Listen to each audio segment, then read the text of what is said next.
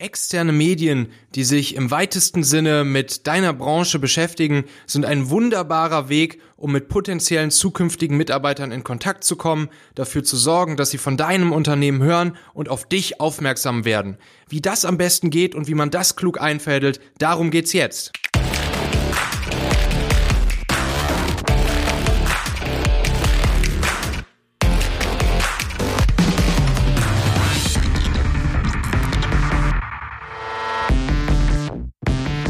Zu nahezu jeder Branche und zu jedem Thema gibt es große, reichweitenstarke Blogs, sowohl spezialisiert für Experten als auch populär aufbereitet für die breite Masse. Das trifft sich sehr gut, weil Fachleute und Brancheninsider und Menschen mit ganz besonderen Qualifikationen, solche, die du suchst, wollen in der Regel up-to-date über die neuesten Entwicklungen, Tools und Technologien in ihrer Industrie bleiben und konsumieren deshalb regelmäßig solche Publikationen und Medien.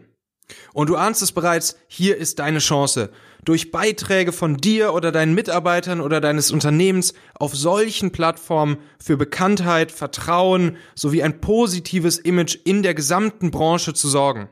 Und das bekommen dann natürlich auch deine zukünftigen potenziellen Mitarbeiter mit.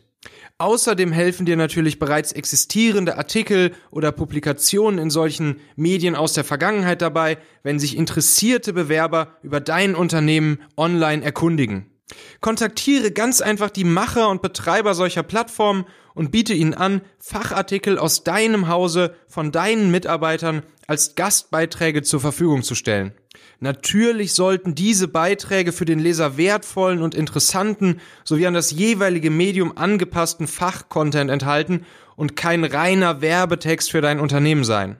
Aber sofern diese Bedingung erfüllt ist, sind die Betreiber der Plattform in der Regel sehr, sehr offen dafür, Gastbeiträge von Fachleuten aus der Industrie zu veröffentlichen, da ihre Medien selbst dadurch natürlich ebenfalls einen Vertrauens-, und Leser-Hinzugewinn verzeichnen können. Du kannst zum Beispiel auch über einen Deal nachdenken, den du den Betreibern solcher Plattformen anbietest. Zum Beispiel, dass du einen Link zu diesem Artikel auf deiner Firmenwebseite oder Firmen-Facebook-Seite oder in deinem Newsletter der Firma veröffentlichst und so natürlich am Ende der Artikel noch populärer wird und das Medium ebenfalls davon profitiert.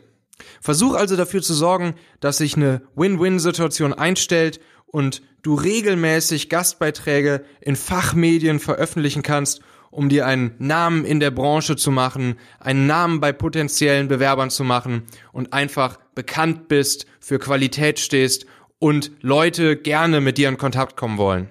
Ein paar Beispiele für solche Artikel in Blogs, wo Mitarbeiter bestimmter Unternehmen im Prinzip PR für dieses Unternehmen in einem Fachmedium machen, werde ich dir in die Show Notes kopieren. Dann kannst du dir mal angucken, was ich meine und wie man sowas vielleicht auch klug und ansprechend gestalten kann. So, jetzt haben wir ja schon einige Folgen des Talente Podcasts hinter uns. Wir sind noch mitten im Thema Recruiting und das wird auch noch eine Weile so weitergehen. Ich habe noch viele Tipps und Tricks aus meiner eigenen Erfahrung für dich auf Lager.